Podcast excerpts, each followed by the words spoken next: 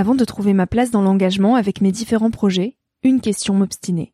Comment faire de mon métier un vecteur de transition sociétale? Comment avoir un impact et faire ma part au quotidien? Si vous écoutez Nouvel Oeil, vous vous posez certainement aussi ces questions-là.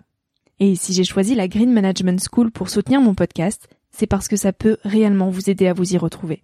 Se former au métier de la transition écologique, ce n'était pas si accessible il y a quelques années, mais ça l'est aujourd'hui. Ça l'est tellement que l'on ne sait plus qui croire, quelle formation entreprendre, ni ce que ça vaut. Alors j'ai fait les recherches pour vous, et j'ai trouvé l'école que j'aurais tant aimé faire il y a quelques années, quand j'étais paumée. Des cours approfondis sur le climat, la biodiversité, l'agronomie, la géopolitique, mais aussi sur les modèles économiques vertueux, le tout dispensé par des spécialistes et des personnalités inspirantes. Créer un autre lendemain que celui qui s'annonce, c'est leur mantra, et derrière cette idée, la mission de Green Management School est de former de nouveaux managers capables de transformer les entreprises et les organisations de l'intérieur. Toutes les informations sont en description. Merci à Green Management School de croire en nouvel œil en soutenant cette saison de podcast. Tout de suite, place à un nouvel épisode. Cet épisode est un extrait du podcast publié lundi dernier. Il est à écouter et à réécouter quand la motivation ou le sourire te manqueront. Ce mini-épisode pourra remplacer Instagram pendant ta pause de 10 minutes, se retrouver dans tes oreilles avant de t'endormir ou à ton réveil pour commencer ta journée dans la joie.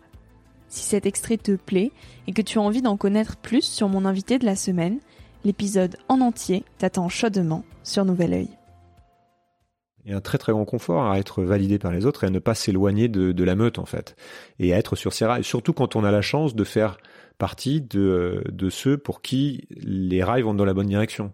Mm. C'est-à-dire quand on est déjà sur ces rails-là, que on commence à avoir un bon travail, que, que ça nous apporte un certain statut social, que on peut euh, se payer un appart euh, sympa, qu'on a les mm. moyens de se payer un loyer sympa dans la dans la capitale, etc. Mm.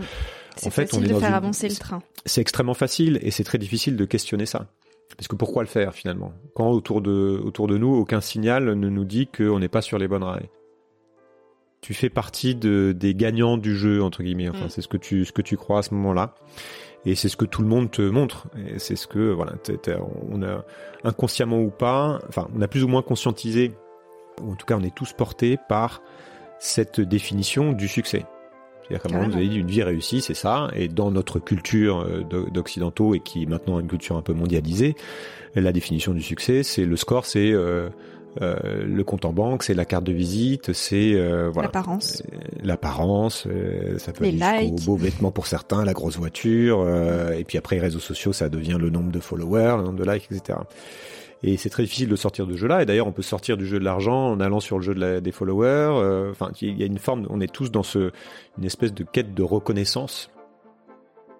On a une perception tellement limitée des choses, une compréhension tellement limitée des choses, et une, incapacité euh, quand même incroyable à anticiper les conséquences de nos actes que finalement on n'est pas vraiment libre. On ne sait pas pourquoi on fait les choses et on ne sait pas ce que vont donner les choses que l'on fait aujourd'hui. Donc on s'agite, on fait, des paris, on fait tous les jours des paris sur l'avenir en fonction de notre compréhension des règles du jeu et en fonction de, ce qu'on imagine qui pourrait se passer. Mais ça c'est en tant qu'individu, mais en plus par ailleurs, on, est un espèce de petit grain de sable et on ne, pèse que très très peu sur le monde.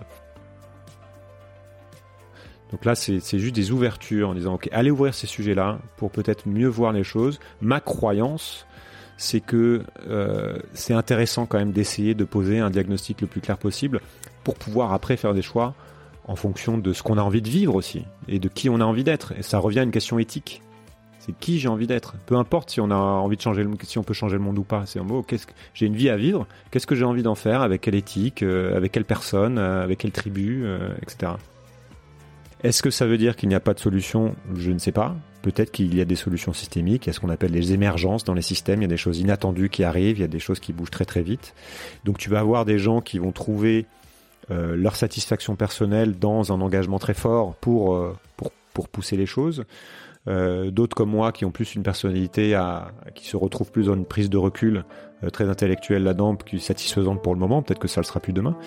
Et puis, euh, puis tu as des gens qui mettent la tête dans le sable. Mais j'en suis quand même arrivé à cette conclusion que c'était une erreur de penser que le monde c'était un mur qu'on pouvait écrouler.